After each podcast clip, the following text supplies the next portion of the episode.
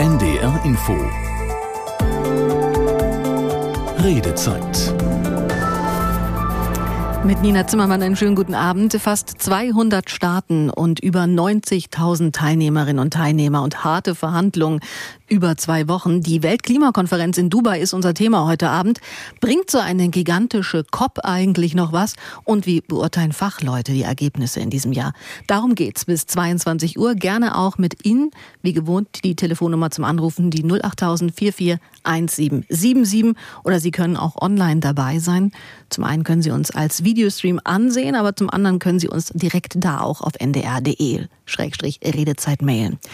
In Dubai bei der COP, der Konferenz der Vertragsstaaten, Conference of the Parties, dafür steht die Abkürzung ja, gab es viel Enttäuschung, es gab auch Unverständnis, Ungeduld, aber es gab eben auch ein gemeinsames Ergebnis. Und in einer Welt voller geopolitischer Spannung ist vielleicht das auch schon etwas Gutes, überhaupt so zusammenzukommen und eine gemeinsame Analyse zu schaffen. Fragezeichen. Die Redezeit ist ja eine Sendung zum Mitmachen. Also wir tauschen uns heute Abend darüber aus, sind vielleicht am Ende auch ein bisschen schlauer, haben neue Informationen. Das würde mich sehr freuen und ich hole gleich schon mal die Gäste dazu zum Mitdiskutieren. Frank Böttcher ist bei mir. Einen schönen guten Abend. Guten Abend. Meteorologe, Experte für Wetter und Klima. In seinem neuen Buch schreibt er, der Klimawandel ist nicht die größte Bedrohung der, Men der Mensch.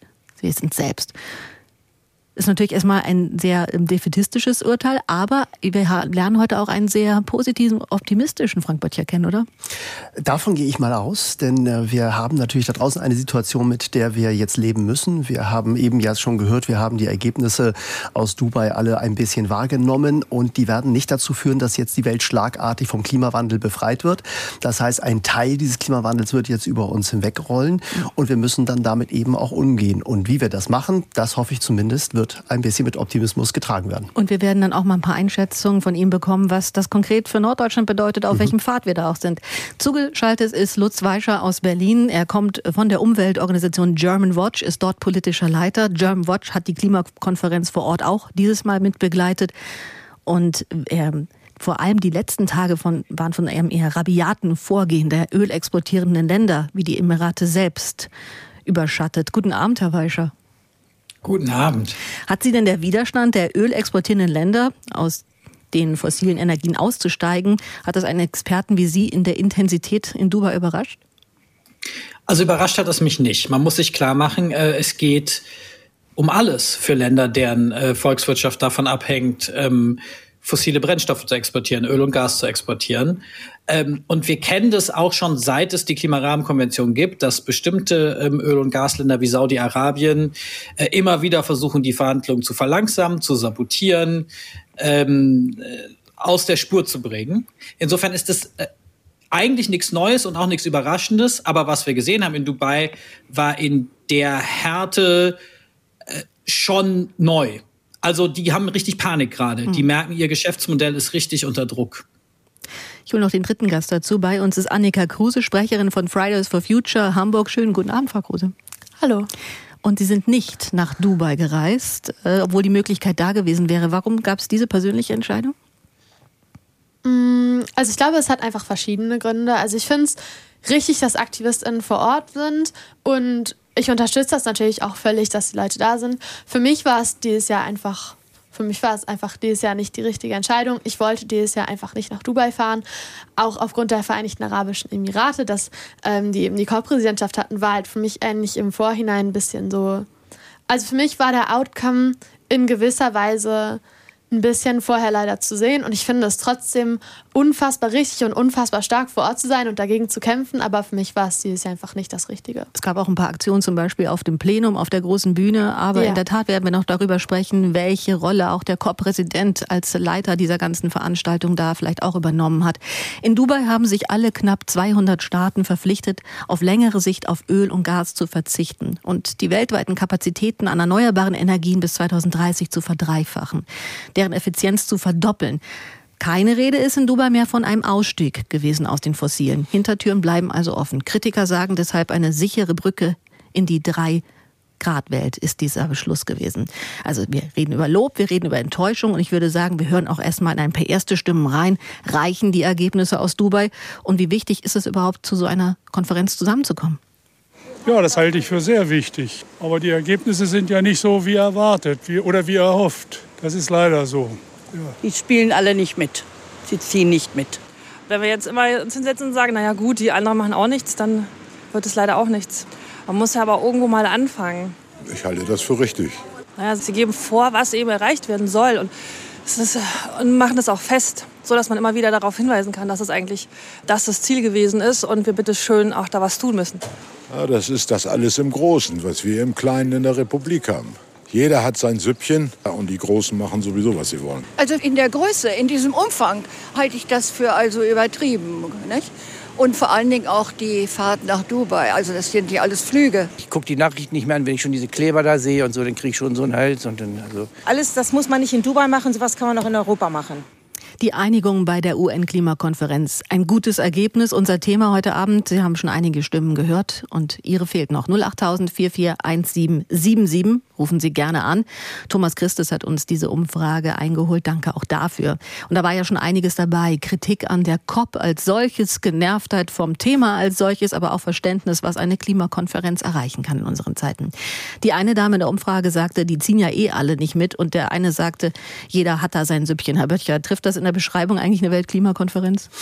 Ja, das äh, trifft, glaube ich, eine Weltklimakonferenz schon seit einigen Jahrzehnten. Wir sind 1992 mit der ersten Umweltkonferenz in Rio gestartet und es hat diese Bewegung eigentlich immer gegeben. Auf der einen Seite die Staaten, die gesagt haben, wir müssen uns bewegen, wir wollen was bewegen, wir wollen ernsthaft in den Transformationsprozess einsteigen und es hat immer wieder auch Länder gegeben, die gebremst haben aus unterschiedlichen persönlichen, in Anführungszeichen, Gründen der Ländersichtweise und da spielen natürlich kaufmännische kaufmännische Entscheidungen eine ganz enorme Rolle, geopolitische Entscheidungen eine enorme Rolle.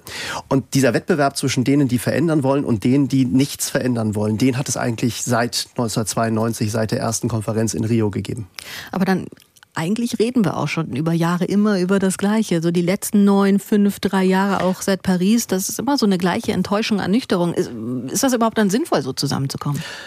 Naja, also wenn all diese Klimakonferenzen das Ziel gehabt hätten, dass die Kohlenstoffdioxidkonzentrationen in der Atmosphäre sich weiter anreichern, dann wären die ja alle wahnsinnig erfolgreich gewesen. Mhm. Das Gegenteil war eigentlich das Ziel.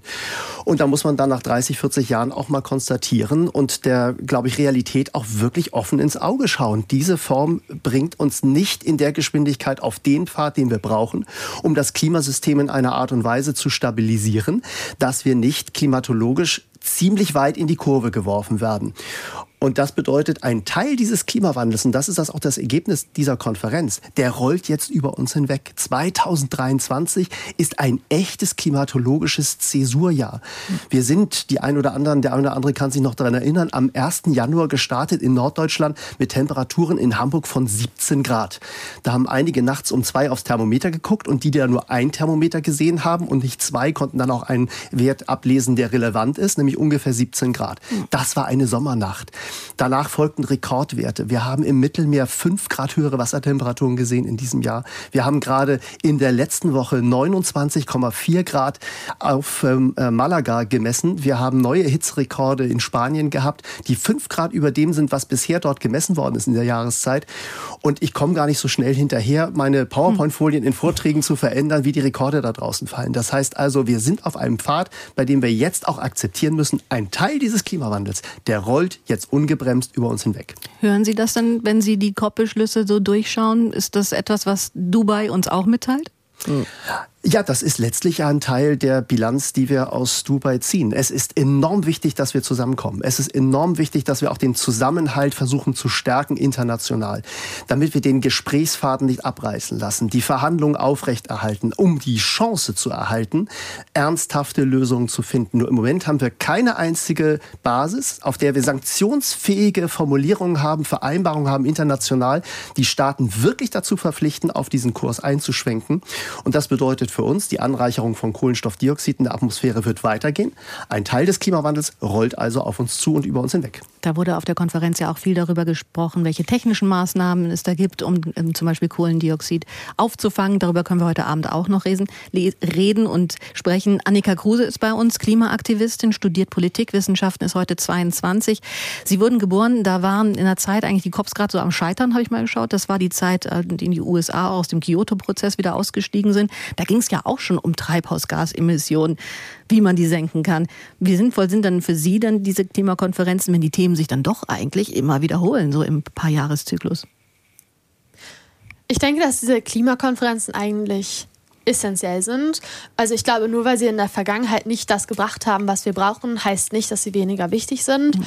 Also ich denke, dass es vor allem wichtig ist, wenn es um die Klimakrise geht, einfach alle Staaten zusammen an einen Tisch zu holen. Und das ist eben die UN-Klimakonferenz. Dafür ist die da und das ist der einzige Ort, wo das eben möglich ist, wo wirklich alle Länder mitreden können. Und deshalb ist es auf jeden Fall wichtig. Aber also ich merke natürlich auch, dass die letzten Jahrzehnte dabei viel zu wenig passiert ist, beziehungsweise gar nichts. Ich würde sagen, ähm, dass es gar nichts jetzt nicht, aber ich würde sagen, dass es ganz, ganz lange ähm, ja auch in der Bevölkerung kaum bekannt war, dass die Klimakrise überhaupt so ein großes Thema ist. Also ich wusste auch ganz lange nicht, dass die Klimakrise wirklich so existenziell ist für uns und wirklich so ein großes Problem werden kann. Und ich glaube, dafür ist es wichtig, dass man auch in den Ländern selber immer weiter für Veränderungen kämpft. Und ich denke, wenn man das weiter macht, dass sich dann auch die Länder verändern und sich dann auch das Verhalten der Vertragsstaaten irgendwann auch auf den Konferenzen ändern wird und dass dann wirklich der Einfluss auch zu sehen sein wird.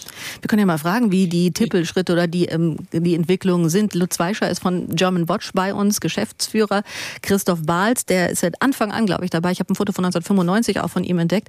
Ja. Sie selbst waren ja auch schon auf vielen dieser Veranstaltungen. Dass da, ja, ist da gar nichts bis we zu wenig passiert in den letzten Jahrzehnten, wenn Sie mal so ein Grundfazit ziehen müssen über die Erfolgsgeschichte der COP? Ähm, ich glaube, das Grundfazit, dass das, was da passiert ist, zu langsam ist, ist richtig. Ähm, wir sind nicht auf einem Kurs, der uns schnell genug das äh, radikale Umsteuern und das Absenken der Emissionen bringt, was wir bräuchten, um das in Paris vereinbarte Ziel, die, äh, die Erwärmung auf 1,5 Grad zu begrenzen, sicher zu erreichen. Äh, und doch haben diese Konferenzen auch unglaublich viel gebracht. Also als wir äh, vor Paris, äh, der Klimakonferenz 2015, steuerten wir äh, auf eine globale Erwärmung von mindestens vier, einige sagten sogar sechs Grad zu. Wir steuern jetzt, wenn die Staaten das, was sie bei den Klimakonferenzen der letzten Jahre äh, zugesagt haben, umsetzen, und viele setzen es um, äh, auf zweieinhalb bis drei Grad zu. Das ist natürlich einfach ein Riesenunterschied. Das ist aber immer noch eine Katastrophe. Also ich glaube, da so differenziert muss man in der Bewertung sein, dass man sagt, die bringen was, diese Klimakonferenzen ähm, dass wir weltweit äh, Regierungen, Unternehmen, äh, Städte, äh, Kommunen haben, die alle sagen, wir wollen uns an 1,5 Grad ausrichten. Wo kommt denn die Zahl 1,5 Grad her? Die kommt aus dem Pariser Klimaabkommen und aus dem Auftrag, den die Pariser Klimakonferenz dann dem Weltklimarat gegeben hat, sich nochmal anzugucken, äh, was 1,5 und 2 Grad Erwärmung bedeuten würden. Also diese Konferenzen haben schon unglaublich viel gebracht, aber sie sind eben immer noch zu langsam, wenn wir uns einfach bewusst machen, wie groß diese Krise ist und dass wir mit der Atmosphäre eben nicht verhandeln können. Ich finde das mit der Strahlwirkung ganz spannend, dass Sie sagen, es gibt auf der einen Seite einmal im Jahr diese Weltklimakonferenz, dann kommen die Nationalstaaten in die Pflicht, erfüllen die mal mehr, mal weniger, das geht runter bis in die Kommunen. Und da sind wir bei unserem ersten Anrufer heute Abend hier in der Redezeit. Die 08000 441777 können Sie auch gerne wählen, aber jetzt ist erstmal Achim Kirsch aus Hamburg dran. Guten Abend, Herr Kirsch. Ja, guten Abend in die Runde. Und wenn Sie dann nämlich genau auf die Kommunen gucken, nach Hamburg, sagen Sie, ja, dann, dann, dann macht doch mal, oder? Bitte. Ja, was soll ich dazu sagen? Unsere Ministerin fliegt durch die Welt und erzählt den Leuten, was falsch und richtig ist. Und die Stadt Hamburg schafft es nicht mal, eine funktionierende S-Bahn auf Schienen zu bringen. Und das ist doch traurig. Das ist doch ein Armutszeugnis. Wir machen uns doch lächerlich vor der Welt. Wir, wir reisen durch die Gegend und erzählen, was richtig und was falsch ist. Und selbst kriegen wir nichts auf der Reihe. Wir exportieren unseren Müll, die Klimaziele werden wir nicht einhalten, so wie es aussieht. Nicht, und wie soll die Verkehrswende stattfinden, wenn nicht mal eine S-Bahn funktioniert? Dankeschön, Herr Kirsch, erstmal. Das würde ich an Herrn Weischer gerne mal weitergeben. Wie ist denn die, die Aufnahme, die, wie wird denn zum Beispiel die deutsche Delegation da so gesehen, die in diesem Jahr eben von Außenministerin Annalena Baerbock angeführt wurde? Äh, sind wir da die Moralinen sauren Predigen, die es eigentlich selbst zu Hause nicht auf die Reihe bekommen, oder wie werden wir wahrgenommen? Ähm, wir werden insgesamt oder die, die Delegation der Bundesregierung wird äh, insgesamt auf diesen Konferenzen ziemlich positiv wahrgenommen, weil sie sich eben in der Regel für ein ähm, ambitioniertes Ergebnis einsetzt, was sich an der Wissenschaft orientiert. Insofern würde ich aber auch in einer großen Koalition mit äh, vielen anderen europäischen Ländern, mit den verletzlichsten Inselstaaten, äh, mit vielen äh, äh, Ländern aus Lateinamerika, aus Afrika, aus Asien, die auch sagen, wir müssen dieses Problem ernst nehmen. Insofern ist da Deutschland bei weitem nicht alleine und erzählt eben auch nicht das, was wir aus eigener Anschauung irgendwie für richtig oder falsch halten, sondern setzt sich dafür ein, dass wir das, was die Klimawissenschaft uns sagt, äh, ernst nehmen. Ich glaube, das ist ein wichtiger Unterschied. Und trotzdem ist es natürlich so, dass die Bundesregierung mit einer angeknacksten Glaubwürdigkeit auf diesen Konferenzen unterwegs ist und das natürlich gerade insbesondere von denen in den Verhandlungen, ähm, die kein Interesse an einem guten, progressiven, ambitionierten Ergebnis haben, also zum Beispiel auch den fossil, von fossilen Energien dominierten Staaten durchaus auch genutzt wird.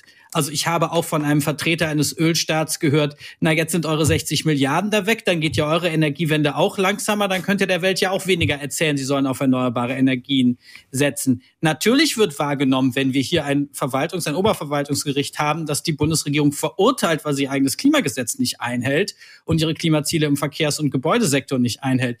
Natürlich wird international wahrgenommen, wenn wir eine Diskussion in der Haushaltskrise haben, wo der Bundesfinanzminister sagt, ach na ja, das mit der internationalen Klimafinanzierung Finanzierung, vielleicht könnte man da ein bisschen sparen. Hm. Also äh, natürlich wird wahrgenommen, dass Olaf Scholz in seinen Reden auf der COP sagt, wir brauchen den, den, den äh, Ausstieg. Letztes Jahr in Sharm el-Sheikh bei der Klimakonferenz in Ägypten hat er gesagt, wir brauchen den Ausstieg aus Kohle, Öl und Gas ohne Wenn und Aber.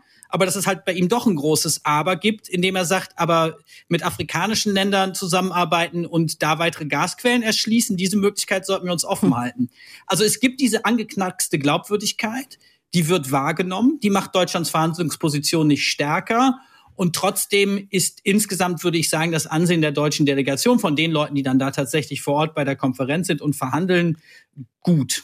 Ich würde mal diese Frage von Herrn Kirsch auch nochmal hier in die Studie mitnehmen. Er sagt ja am Ende, äh, ja, was brauchst du in der, in der weiten Welt nicht groß tönen, wenn du es hier zu Hause noch nicht mal mit der S-Bahn so richtig auf die Reihe bekommst. Das ist natürlich so ein Widerspruch, den man, Sie haben ja auch ganz viel mit Menschen zu tun, die vielleicht auch nicht mehr immer hören wollen, dass wir was tun müssen, was tun müssen. Und die sagen auch, mach doch mal zu Hause erstmal den öffentlichen Personennahverkehr richtig hin. Ja, und ich finde, das ist ein ganz schönes Beispiel. Das zeigt, äh, dass wir strukturell eine Fragestellung vor uns haben. Im Moment ist es mein Gefühl, wir machen, äh, wollen eigentlich weitermachen, so wie bisher. Und obendrauf packen wir dann noch ein bisschen Klimaschutz. Und ich glaube, das kann strukturell nicht so richtig gut funktionieren. Und das S-Bahn-Beispiel ist eigentlich ganz schön. Was würde denn eigentlich das große Movement machen? Was würde denn dazu führen, dass noch viel mehr Menschen mit der S-Bahn fahren? Wahrscheinlich, wenn Autos, die klassischerweise noch immer sehr viel CO2 emittieren, die Verbrenner, Verbrenner sehr viel teurer werden.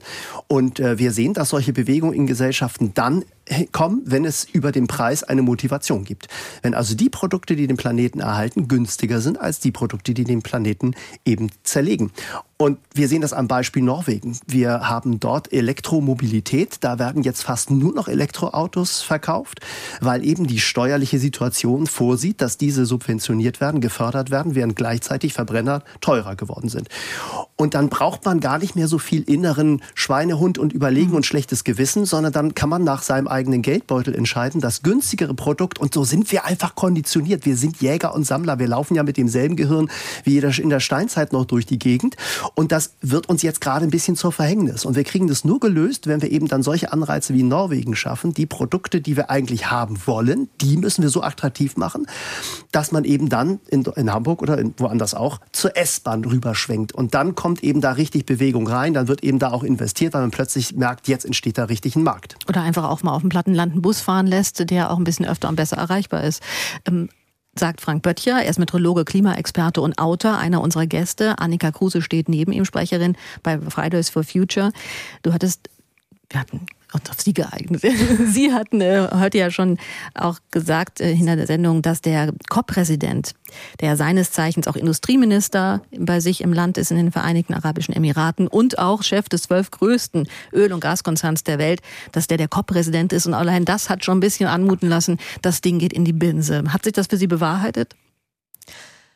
Also alleine, dass der COP-Präsident eine Ölfirma leitet, ist ja schon mal ein ganz, ganz großer Interessenskonflikt, der natürlich schon vorher auf jeden Fall klar zu sehen war. Und ich würde schon sagen, dass sich das bewahrheitet hat. Am Ende hat die COP-Präsidentschaft einen großen Einfluss darauf, was am Ende debattiert wird, auf die Tagesordnung, auf äh, die Entwürfe, die dann letztendlich abgestimmt werden. Und da gibt es einfach einen großen Einfluss. Und ich glaube, ähm, alleine, dass der da war, hat am Ende auch ein bisschen zu dem Ergebnis geführt. Also mh, Beschlüsse sind natürlich immer sehr, sehr sehr, sehr schwierig am Ende. Am Ende muss es alles im Konsens beschlossen mhm. werden.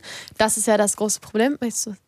Ja, aber die Frage ist ja, hat er wirklich seine Ziele durchsetzen können? Nein. Und da habe ich den Eindruck, nein, eher nicht. Denn äh, wir haben ja in der Zwischenzeit bei den Verhandlungen gesehen, die wollten viel radikaler all das, was da überhaupt formuliert worden ist, rausnehmen, um genauso weitermachen zu können wie bisher. Und vielleicht hat auch gerade dieser große Druck von so vielen Ländern, die gesagt haben, wir müssen was verändern, in einem Land, das eigentlich sozusagen ja zur, zur schwarzen Panther-Generation da irgendwie gehört, dazu geführt, dass das eine, dass da Bewegung aufkommt und die sich nicht zurückziehen konnten, sagen können, wir können uns nicht mehr trauen, jetzt als Konferenzleiter wirklich hier zu sagen, da gehen wir nicht mit. Äh, dann stehen wir wirklich ganz blöd da. Und ich glaube, das war eine Gesichtswahrung, die dann geholfen hat, vielleicht. Also sogar. die tatsächlichen Ziele, natürlich wurden die nicht erreicht. Also wenn das hundertprozentig nach Öl exportierenden Staaten gegangen wäre, dann wäre das Ergebnis am Ende ein anderes gewesen. Ich glaube, das ist klar.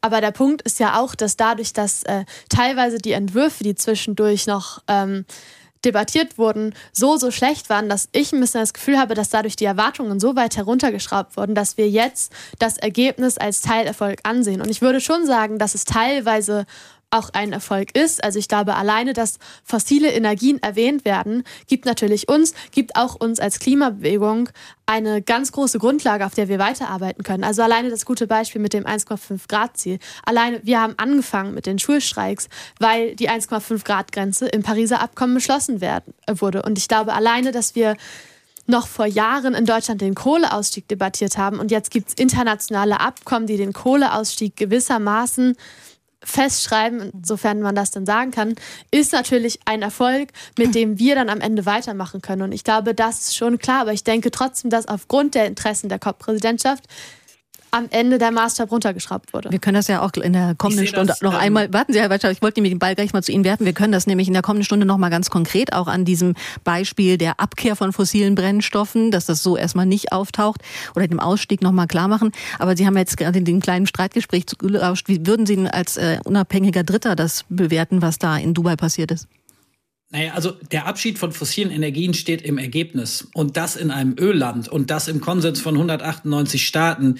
Ähm, wir neigen dazu, diesen Erfolg, glaube ich, ein bisschen klein zu reden, weil wir die letzten zwei Wochen das Ganze hin und her verfolgt haben, welche anderen Optionen es gab. Da waren Optionen drunter, die waren noch schwächer, da waren auch welche drin darunter, die waren noch besser. Aber wenn man jetzt sozusagen mal einen Schritt zurückgeht und sagt, wir haben gerade das erste Mal überhaupt fossile Energien erwähnt in einer COP-Abschiedserklärung, und dann nicht nur erwähnt, sondern da steht halt wirklich, wir wenden uns von denen ab. Und da steht nicht mal das kleine fiese Wörtchen abated davor im Englischen, was eben so viel bedeutet wie fossile Energien mit CCS, also mit CO2-Abscheidung. Von denen verabschieden wir uns und also von denen mit CCS nicht. Das haben viele erwartet, wäre sozusagen das Kompromissergebnis, was hier rauskommen könnte. Es ist besser als das. Es ist der Abschied von allen fossilen Energien in den Energiesektoren. Das ist schon ein großer Schritt. Und ich glaube, Sultan Al-Jaber, der COP-Präsident, ist diesen Schritt nicht gerne gegangen, aber er war professionell genug zu sagen, ich bin hier der äh, Verhandlungsleiter und ich muss mich an dem orientieren, was die verhandelnden Parteien hier wollen. Und man muss ganz klar sagen, auch das, was die Zivilgesellschaft sehr laut und sehr deutlich eingefordert hat, eigentlich schon das ganze Jahr über, seitdem klar war, diese COP ist in den Vereinigten Arabischen Emiraten, haben im globalen Norden wie im globalen Süden alle Klimaaktivistinnen gesagt, dann richtet sich jetzt der Blick endlich auf den Kern des Problems. Der Kern des Problems ist, dass wir Kohle, Öl und Gas verbrennen und auch, dass sich damit sehr viel Geld verdienen lässt. Dieses Geld brauchen wir, um Klimaschäden zu adressieren. Und dieses Verbrennen von Kohle, Öl und Gas muss aufhören. Und ähm, da ist ein großer Schritt gelungen mit Schlupflöchern und Einschränkungen, aber trotzdem ein wichtiger Schritt. Sagt Lutz Weischer, der politische Leiter bei der Umweltorganisation Germanwatch. Genauso debattieren wir gerne auch mit Ihnen in der kommenden Stunde hier in der Redezeit noch weiter. 08000 441777 ist unsere Telefonnummer im Studio. Sie können aber auch, wenn Ihnen das lieber ist, eine E-Mail schreiben auf ndr.de-redezeit. Dann lese ich Ihre Gedanken gerne auch noch vor. Das können wir auch dann gleich in der kommenden Stunde machen. Bettina Nehmer aus Neustadt kann ich Ihnen noch kurz, bevor die Nachrichten vor, losgehen, vorlesen. Sie sagt, das Ergebnis der Abkehr von fossilen Brennstoffen bei der UN-Klimakonferenz in Dubai ist der kleinste gemeinsame Nenner aller Teilnehmerländer. Bedeutet das nicht eher ein Rückschritt bei der Bekämpfung des Klimawandels, weil wahrscheinlich die Befindlichkeiten und Bedürfnisse des Gastgeberlandes im Vordergrund standen. Also auch ein Thema, das Frau Nehmer beschäftigt hat, das wir gerade schon diskutiert haben. Gleich nach den Nachrichten hören wir uns wieder. Dann geht es weiter in einer Stunde Redezeit. Heute geht es um die Einigung bei der UN-Klimakonferenz und wir fragen ein gutes Ergebnis? Gerne mit Ihnen.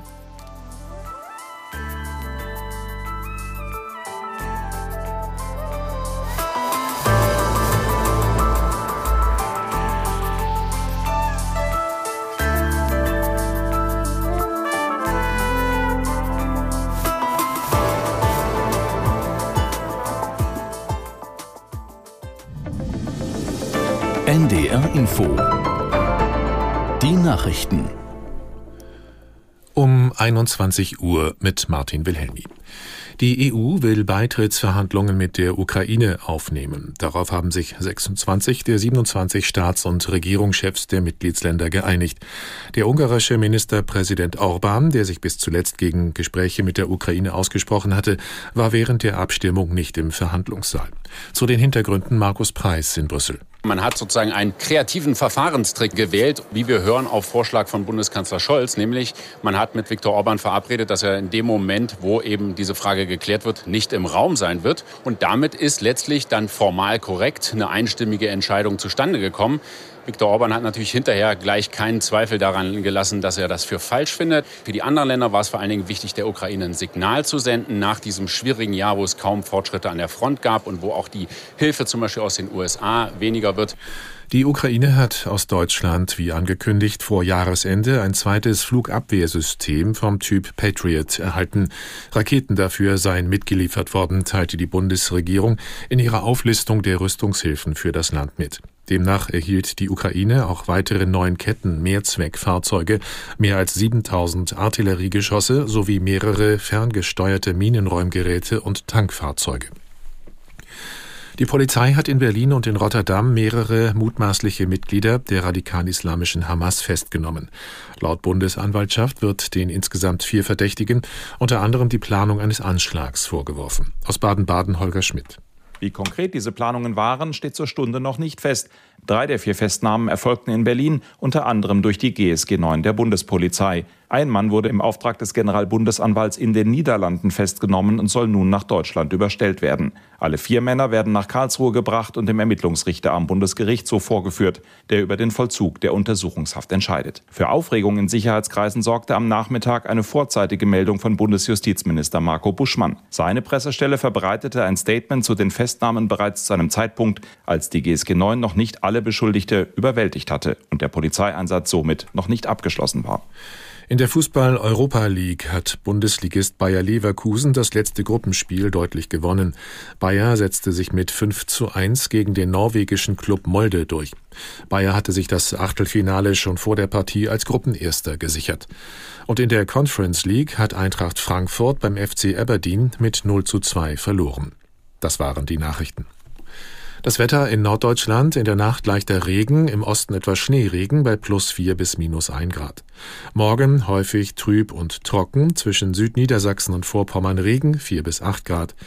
Am Sonnabend gelegentlich Regen bei sechs bis neun Grad und am Sonntag hin und wieder Regen, zum Teil stürmisch bei sieben bis zehn Grad. Es ist 21.03 Uhr. NDR Info Redezeit.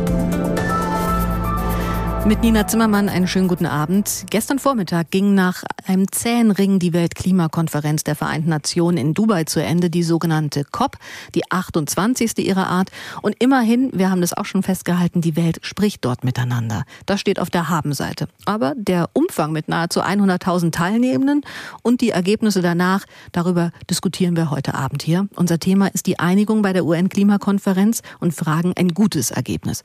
Rufen Sie gerne an. Ich sehe auch schon, dass einige das machen. 08000 44 1777 oder schreiben Sie uns online auf ndr.de Schrägstrich oder Slash Redezeit eine E-Mail. Das hat Sascha Apel aus Hamburg getan. Ich lese mal seine E-Mail kurz vor. In einer perfekten Welt wäre das Ergebnis natürlich unbefriedigend. Während wir uns hier in Europa und besonders in Deutschland zu hohen Fragezeichen, finanziellen Belastungen und Risiken aussetzen, um die Energiewende zu schaffen, verfeuern Milliarden von Chinesen und Indern fröhlich weiter Kohle. Natürlich wird man mit diesem Beschluss von Dubai nicht die 1,5 Grad schaffen. Aber wir leben nun mal nicht in einer perfekten Welt. Über 200 Länder verfolgen mehr oder minder individuelle Interessen bei riesigen Unterschieden beziehungsweise wirtschaftlicher Entwicklung, Kulturpolitik und so weiter. Gemessen daran ist diese Einigung meines Erachtens deutlich mehr, als man aktuell erwarten dürfte. Und dann schreibt Herr Appel noch ein bisschen weiter einen fast anrührenden Punkt dazu. Ich gehöre zu den Optimisten. Die Menschheit ist einerseits zerstörerisch, andererseits aber auch wahnsinnig erfindungsreich und kreativ. Wenn es nötig ist, uns Menschen wird schon irgendwas einfallen, um die um das überschüssige CO2 wieder loszuwerden, beziehungsweise die Probleme grundsätzlich zu lösen. Und den Gedanken nehme ich jetzt erstmal zum Start für diese Stunde mit hier in die Runde. Lutz Weischer ist bei uns, politischer Leiter bei der Umweltorganisation German Watch. Annika Kruse ist bei uns Sprecherin von Fridays for Future in Hamburg. Frank Böttcher ist auch hier im Studio Meteorologe und Klimaexperte, auch Autor und er organisiert jährlich den Extremwetterkongress in Hamburg. Herr Böttcher, teilen Sie den Optimismus von Herrn Apel? Also ich bin ja grundsätzlich ein sehr optimistischer Meteorologe, denn ich habe schon so viel schlechtes Wetter vorhergesagt und am Ende wurde es ja immer wieder gut. Darauf kann ich mich ja Gott sei Dank in der Meteorologie verlassen. Was bedeutet das jetzt für die Fragestellung für uns als Gesellschaft? Ähm, wir, glaube ich, sind in der Situation jetzt 2023, wo es wichtig ist, dass wir die Dinge real akzeptieren. Wir müssen akzeptieren, dass ein Teil dieses Klimawandels jetzt ungebremst über uns hinwegrollt. Wir haben im Januar eine große Studie vorgestellt bekommen hier in Hamburg, den Hamburg Climate Outlook. Und der hat nochmal ganz gut mit 62 Wissenschaftlerinnen und Wissenschaftlern, die den erstellt haben, zu verstehen gegeben, die 1,5 Grad Grenze werden wir reißen. Das ist sehr sicher. Was bedeutet das ganz konkret? Das bedeutet ganz konkret, dass das Klimasystem stabil ist bei einem Meeresspiegel, der ungefähr 11 Meter höher ist als das, was wir da draußen jetzt haben. Ich kann also als Meteorologe nicht so richtig gut unterschreiben. Ein Satz wie wir alle für 1,5 Grad, denn bei 1,5 Grad und 11 Meter höherem Meeresspiegel, da haben wir hier in Norddeutschland ein größeres Problem. Bis zum Ende des Jahrhunderts gehen wir davon aus, IPCC AR6-Report, 1,7 Meter im Worst-Case-Szenario möglich, nicht sehr wahrscheinlich, aber möglich.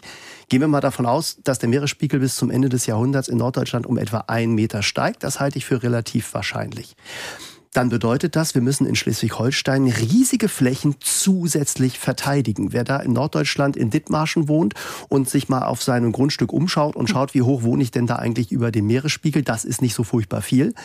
Und wir bekommen also jetzt ein Zeitalter, in dem wir uns auch neben dem Klimaschutz hochintensiv um die Anpassung kümmern müssen. Und das ist genau der Satz, den Sie am Anfang eben schon auch aus dem Zitat des, des Zuhörers äh, eingebracht haben, dann müssen wir eben kreativ sein, Innovation zeigen. Und das tun wir immer dann, wenn wir erst richtig unter Druck kommen. Vielleicht sind wir in der gesamten Situation dieses Klimawandels noch gar nicht so unter Druck, dass wir noch viele alternative Entscheidungen vor uns haben. Im Moment sagen wir vielleicht, der Kühlschrank ist noch äh, leer, die, uns fehlt die Milch. Das ist alles wichtiger, als jetzt konkret Maßnahmen zu ergreifen, um Klimaschutz zu betreiben. Der Druck ist vielleicht noch nicht groß genug. Der kommt aber und dann werden wir kreativ genug sein und deshalb sozusagen Ausdruck des Optimismus. Und dann werden wir uns an einen Teil dieses Klimawandels anpassen müssen und dieses auch tun, glaube ich. Und da kann man den Bogen auch nach Dubai nochmal spannen, weil Herr Weischer, die COP wurde auch eigentlich für so eine Art Katzensturz genutzt. Man hat sich da einmal nackig gemacht, ob wir das 1,5 Grad Ziel von Paris überhaupt erreichen können. Wir haben halt heute in einer halben Stunde schon über dieses 1,5 Grad Ziel gesprochen, weil Frau Gruse sagt, das ist ja auch erst ein Auslöser gewesen, dass man das als Ziel vor Augen hatte. Da sind auch die, die Schulstreiks ein bisschen mit in Gang gekommen. Aber jetzt äh, in Dubai, Herr Weischer, da hat man durchaus klar gemacht, wenn man jetzt so weitermacht, dann haben wir Treibhausgasemissionen bis 2030 nur um 5 Prozent im Vergleich zu 2019 sinken lassen, wenn wir alles so machen, wie wir es in den Staaten jetzt gerade geplant haben. Das reicht aber nicht, weil wir bräuchten 40 Prozent sinken lassen. Ähm, ist das denn überhaupt, überhaupt noch in der Diskussion? Die 1,5 Grad hätte man ja eigentlich in Dubai jetzt auch schon mal vom Tisch nehmen können. Oder braucht man dieses Ziel nach wie vor, wenn es eh schon perdu ist? Man braucht dieses Ziel noch und es ist auch nicht perdu. Ähm, ich äh, würde zwei Sachen sagen wollen dazu. Das eine ist, dass klar ist, dass wir schon ein Klima, wir erleben jetzt schon heute die Folgen des Klimawandels. Das heißt, es ist absolut richtig, dass wir mehr äh, Anstrengung auch bei der Anpassung an den Klimawandel brauchen. Ähm, und das ist ja auch schon in der Klimarahmenkonvention und dann insbesondere im Pariser Abkommen so angelegt. Da gibt es eben einen Artikel zur Anpassung, genauso wie es einen zur Emissionsminderung gibt und einen weiteren zum Umgang mit den Schäden und Verlusten, an die man sich auch nicht mehr anpassen kann. Ähm, das ist also klar, aber der Witz ist, dass wir das, dass wir, dass wir eben das Unvermeidbare bewältigen müssen, aber wir müssen eben auch das Unbewältigbare vermeiden.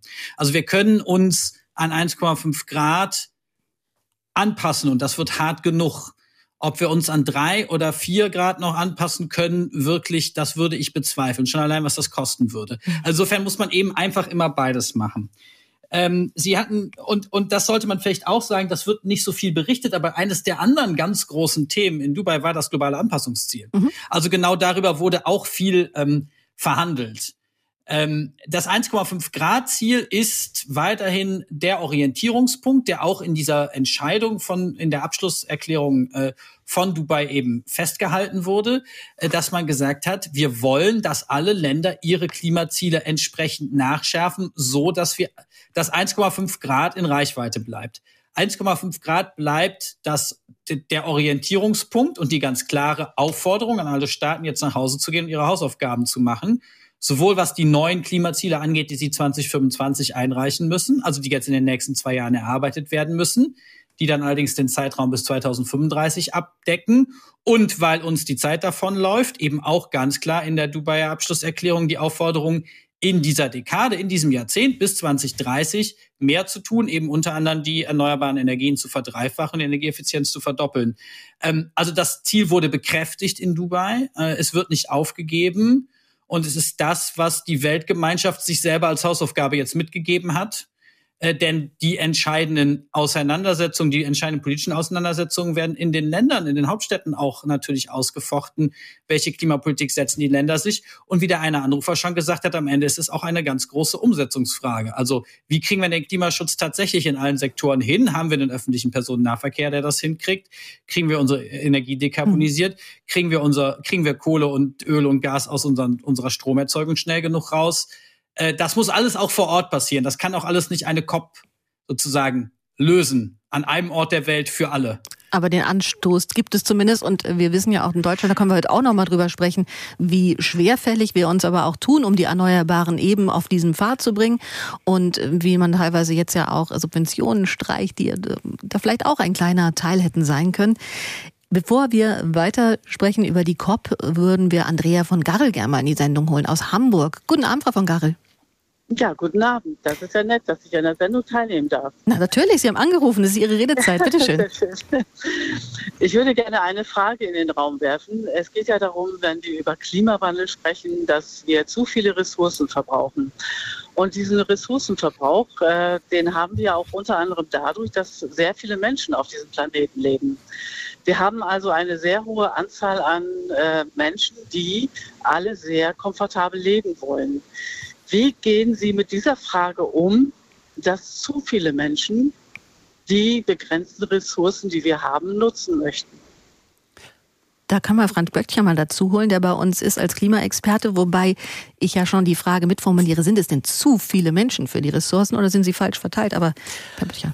Ja, wir sind ehrlicherweise zu viele auf unserem Planeten. Äh, wir sehen aber schon, wie schwierig es ist, über CO2-Emissionen und Obergrenzen der Emissionen zu diskutieren und internationale Vereinbarungen hinzubekommen. Das ist schon international sehr, sehr schwierig.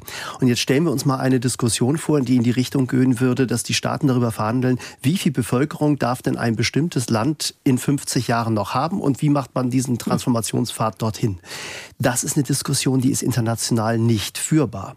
So, das bedeutet, da das nicht führbar ist, müssen wir die Realitäten akzeptieren, dass sich die Bevölkerung so entwickelt, wie sie sich entwickelt. Wir müssen aber entkoppeln die Emissionen, die an dieser Bevölkerung dran sind und am Bevölkerungswachstum dran sind, von, von dem, was wir tatsächlich emittieren. Das heißt, im Moment haben wir, je mehr Menschen, desto mehr Ressourcenverbrauch, desto mehr Emissionen auch und desto ein, äh, höher der CO2-Anteil in der Atmosphäre, desto schneller der Klimawandel. Das heißt, wir müssen dringend zu einer Entkoppelung kommen. Wenn wir mehr werden, müssen wir sorgsamer mit den Ressourcen umgehen, größerer Anteil Kreislaufwirtschaft. Und wir müssen ganz dringend verhindern, dass diese mehr an Menschen mehr CO2 emittieren, sondern müssen dahin kommen, dass wir insgesamt deutlich weniger emittieren, idealerweise auf Null runterkommen. So, das heißt, unsere Aufgabe besteht darin, dann genau diese Entkoppelung hinzubekommen. Das Spannende ist ja, Annika Kruse auch noch Gerne. Ich würde gerne eine Sache noch mal zur Debatte sagen, weil ich finde, dass es ein sehr, sehr wichtiger Punkt ist, dazu noch zu sagen, dass ja die Länder, also dass ja die Emissionen sehr, sehr ungleich auf der Welt einfach aufgeteilt sind. Also wir hier in Deutschland emittieren pro Kopf so viel mehr als, ähm, sagen wir mal, Uganda oder so beispielsweise. Es gibt Länder auf der Welt, wo es ein sehr, sehr großes Bevölkerungswachstum gibt, aber einen sehr, sehr niedrigen CO2 pro Kopfabdruck. Und deshalb ist das am Ende keine Frage, die wir jetzt akut zur Lösung der Klimakrise stellen müssen. Aber ich danke Frau von Garrel, dass sie mal diesen Anschub hier gegeben hat. Und wir können ja mal bei Ländern wie China und Indien bleiben, die bevölkerungsstark sind und auf der COP auch eine besondere Rolle haben. Also die hat sich auch verändert. Lutz Weischer ist bei uns von German Watch. Das war in Paris, hat man noch eher über Entwicklungsländer gesprochen. Jetzt sind es aber Länder, die mittlerweile auch die Elektrifizierung vorangetrieben haben, wo Wohlstand gewachsen ist und die ja, wie haben die sich auf der Dubai-Konferenz eigentlich verhalten? Wo haben die sich in welchem Block eingeordnet, China und Indien? Ähm, die Konferenz ist erstmal immer noch sehr stark organisiert, so wie es äh, 1992 in der Klimarahmenkonvention äh, vereinbart wurde, eben in zwei Blöcken, die damals noch relativ gut die Welt wiedergespiegelt haben, nämlich Industrieländer, also sozusagen die alten Industrieländer aus Nordamerika, Japan, Australien äh, und eben Europa ähm, und dem Rest der Welt, die unter dem Überbegriff Entwicklungsländer zusammengefasst mhm. wurden. Und in diesen Gruppen sind die Verhandlungen auch immer noch ähm, organisiert. Also auch Indien und China sind ganz selbstverständlich Teil der Gruppe der sieben. Die Gruppe heißt die Gruppe der 77 und China. Also da sieht man schon auch, China hat nochmal mhm. schon allein aufgrund seiner schieren Größe so einen Sonderstatus äh, in gewisser Hinsicht.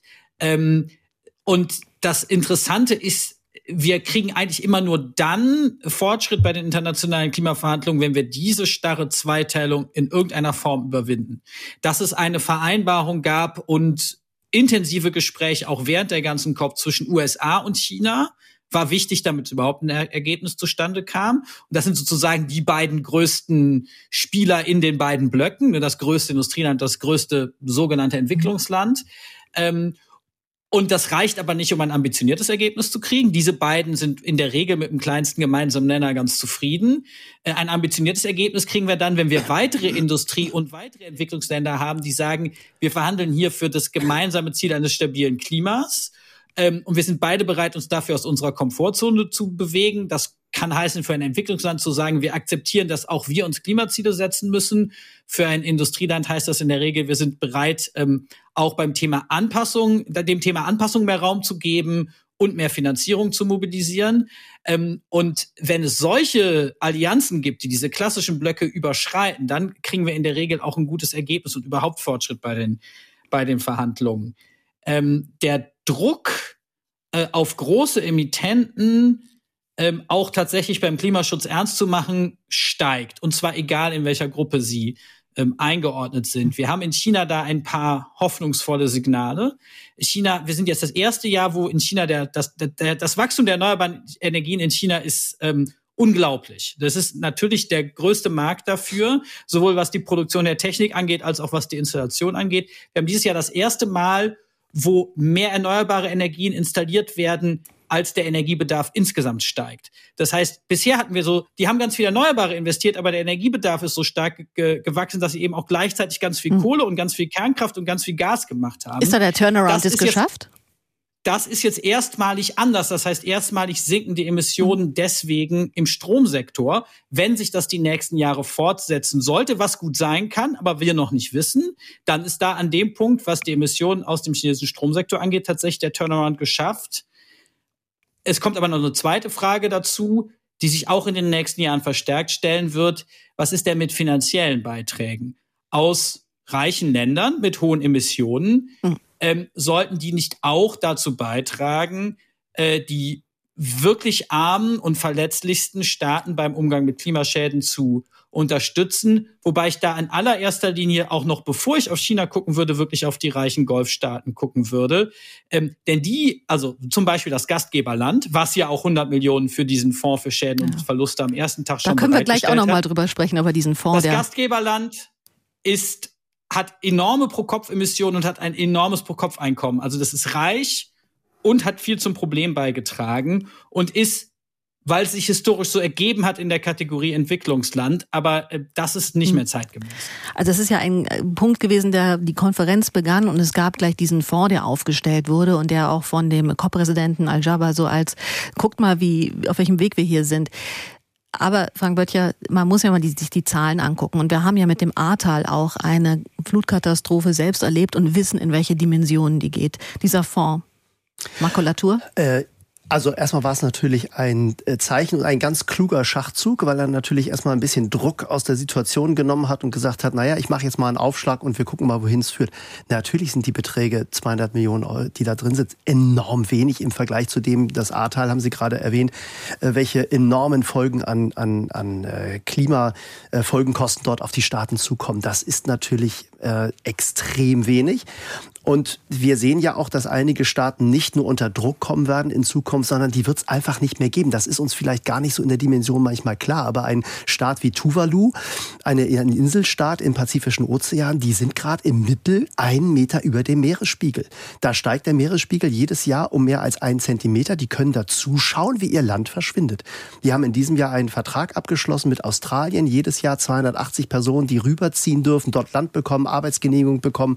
Dieses Land wird in den nächsten Jahrzehnten langsam sich in Auflösung begeben. Und da merken wir schon, wir reden nicht nur über Veränderungen, die lokal sind, die man vielleicht mit Geld ein bisschen heilen kann, sondern wir, wirklich, wir reden wirklich über massive strukturelle Veränderungen auf unserem Planeten. Die Inselstaaten finde ich ein ganz wichtiges Thema. Wir sprechen in der Redezeit ja heute über die UN-Klimakonferenz und schauen uns die Ergebnisse an.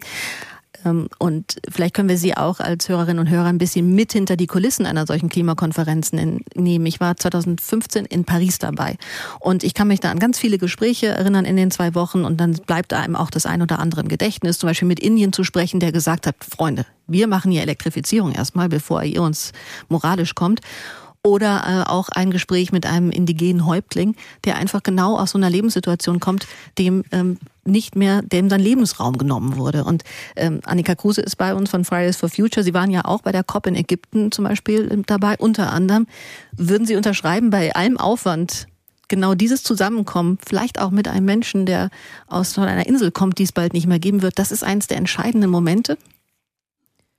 Ich denke, das ist auf jeden Fall für alle Menschen, die zu diesen Konferenzen reisen, ein ganz, ganz relevanter Punkt, mit anderen Menschen in den Austausch zu kommen aus ganz anderen Lebensrealitäten, egal ähm, als was oder in welcher Rolle man eben zu diesen Konferenzen fährt. Und ich glaube, das ist auch ja der gesamte Kontext, in dem wir uns gerade bewegen, ist, dass diese 1,5 Grad Grenze gewissermaßen erkämpft wurde, auch in Paris, von diesen kleinen Inselstaaten, die jetzt in ihrer Existenz komplett bedroht sind. Und das ist ja auch nicht einfach von ungefähr, sondern das liegt an den grundsätzlich an den historischen Emissionen, also an den bisherigen Emissionen, äh, des vor allem des globalen Nordens beziehungsweise der Industrieländer mhm. und dass ähm, die Gruppen nicht mehr zeitgemäß aufgeteilt sind, das ist auf jeden Fall ein unumstreitbarer Punkt. Also das ähm, ist, denke ich, klar. Aber ich denke, es ist genauso klar, dass ähm, der globale Norden und unter anderem auch Länder wie Deutschland für die Schäden, die sie woanders auf der Welt verursacht haben, eben auch zahlen müssen. Und das ist eben das Problem.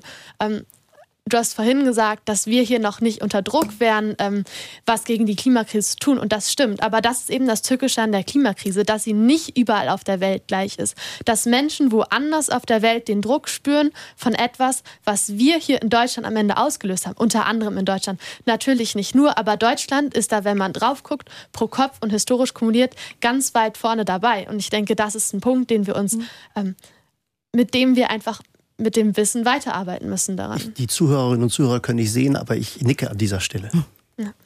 Ich fand das mit den Inselstaaten, weil Frau Böttcher das auch angesprochen hat, eigentlich auch ein ganz trauriges, was da passiert ist. Jetzt in Dubai, Herr Beische, da können wir vielleicht auch nochmal drüber sprechen. Wir haben ja heute die Redezeit äh, online auf ndr.de betitelt mit einem Foto in Dubai entstanden.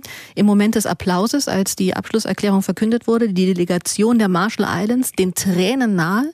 Direkt davor steht Außenministerin Annalena Baerbock, sieht das, dreht sich auch noch zu ihnen um und lächelt so irgendwie aufmunternd und weiß aber auch, ach Gott, denn die Inselstaaten sind nach Dubai herb enttäuscht und vor den Kopf gestoßen und die Delegierten, die waren im Moment des Abschlussdokuments nicht in diesem Raum, in diesem Plenarraum, wo das Historische gerade passiert. Wie kann denn das sein? Herr Weischer von German Watch ist bei uns, kennt ja auch diese Dynamiken bei COPs, bei den Klimakonferenzen. Wie kann das denn sein, dass diese Stimmen da offensichtlich gar nicht so gehört wurden, gerade in Dubai?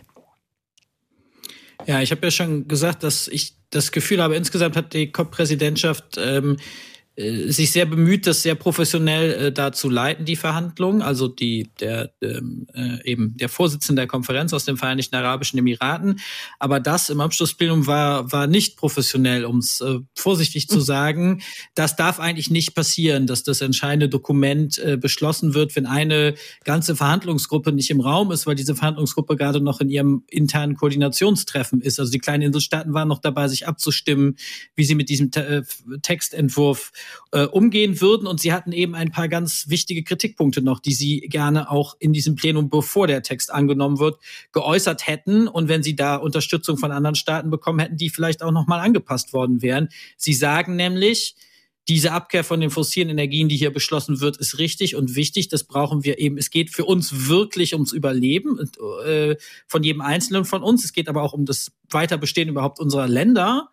Ähm, es sind uns aber einfach viel zu viele Schlupflöcher in dem Text. Und die, das, das ist für uns nicht akzeptabel. Und dass sie das erst sagen können, nachdem es schon beschlossen ist, ist natürlich überhaupt nicht so gedacht. Also der hm. UN-Prozess ist eben genau dafür da, äh, dass da alle Länder eine Stimme haben. Und das ist auch sein Vorteil gegenüber allen Vorschlägen, sowas vielleicht in der G20 zu machen. Da sind es weniger Länder. Das würde ja vielleicht einfacher gehen oder so. Es ist wichtig, dass wir es in den Vereinten Nationen tun. Denn da haben wir eben auch die verletzlichsten Staaten, die, wo der Klima wo die Klimakrise nicht eine Gefahr in der Zukunft ist, sondern heute schon eine schreckliche Realität mit am Tisch. Diese Staaten, diese Inselstaaten versuchen mit einem Klotz am Bein zu schwimmen und der Betonklotz, der an ihren Beinen hängt, wurde in Dubai nochmal um einen Zentner größer gemacht.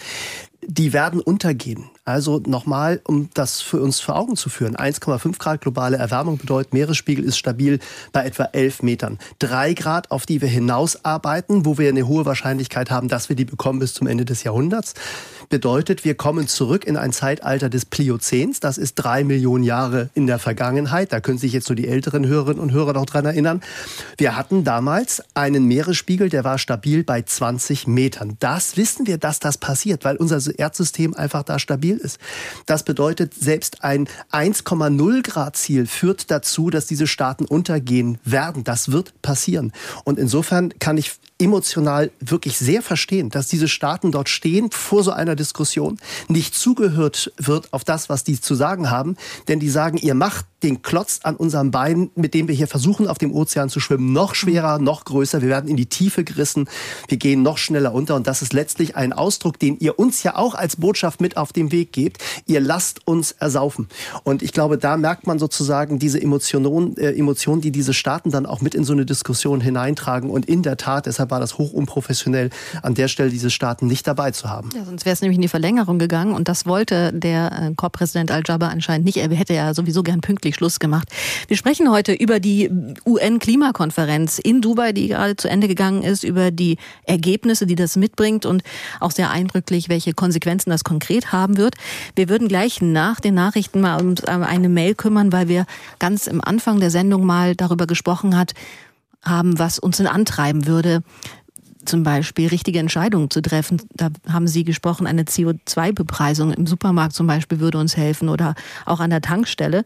Und dazu, ich lese schon mal vor, wird Herr Kiekenhövel gleich fragen aus Kempen, ja, aber das Problem, wenn Sie den Umstieg durch den Preis managen, trifft ja vor allem jene hart, deren Einkommen zwar unter den hohen Preisen leiden, die aber erst recht kein Geld für den Umstieg auf Elektroautos oder Wärmepumpen haben. Menschen mit kleinen Einkommen stecken somit in der Klemme, weil es für sie keine Alternative gibt. Darum geht es dann gleich hier nach diesen nächsten Nachrichten in unserer Redezeit heute Abend. NDR Info. Die Nachrichten. Um 21.28 Uhr mit Martin Wilhelmi. Die Europäische Union will Beitrittsverhandlungen mit der Ukraine und Moldau aufnehmen. Darauf haben sich am Abend die Staats- und Regierungschefs der EU-Mitgliedsländer auf ihrem Gipfel verständigt. Nur der ungarische Ministerpräsident Orban war während der Abstimmung nicht im Sitzungssaal. Einzelheiten dazu von Holger Beckmann aus Brüssel. Es hatte ja vor dem Gipfel erhebliche Zweifel daran gegeben, ob diese Entscheidung überhaupt bei diesem vorweihnachtlichen Gipfel hier in Brüssel zustande kommen würde, weil Viktor Orban, Ungarns Regierungschef, ja seinen Widerspruch, seinen Widerstand angekündigt hatte. Orban hatte gesagt, es gehe hier nicht darum, dass man miteinander irgendeinen Handel treibe, sondern es gehe um europäische Werte und die Ukraine sei eben einfach noch nicht so weit.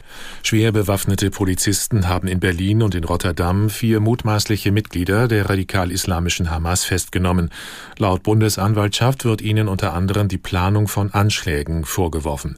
Aus der NDR Nachrichtenredaktion Peter Behrendt. Drei der Männer nahmen Beamte der GSG 9 in Berlin fest. Der vierte Verdächtige wurde in Rotterdam in den Niederlanden gefasst. Laut Bundesanwaltschaft werden sie der Mitgliedschaft in einer ausländischen terroristischen Vereinigung verdächtigt. Zudem sollen sie Anschläge auf jüdische Einrichtungen in Europa vorbereitet haben und planten offenbar dafür, Waffen aus einem Erddepot zu holen. Über konkrete Anschlagsziele machten die Behörden keine Angaben. Alle vier Männer werden morgen nach Karlsruhe zum Bundesgerichtshof gebracht. Dort entscheidet ein Ermittlungsrichter über eine Untersuchungshaft.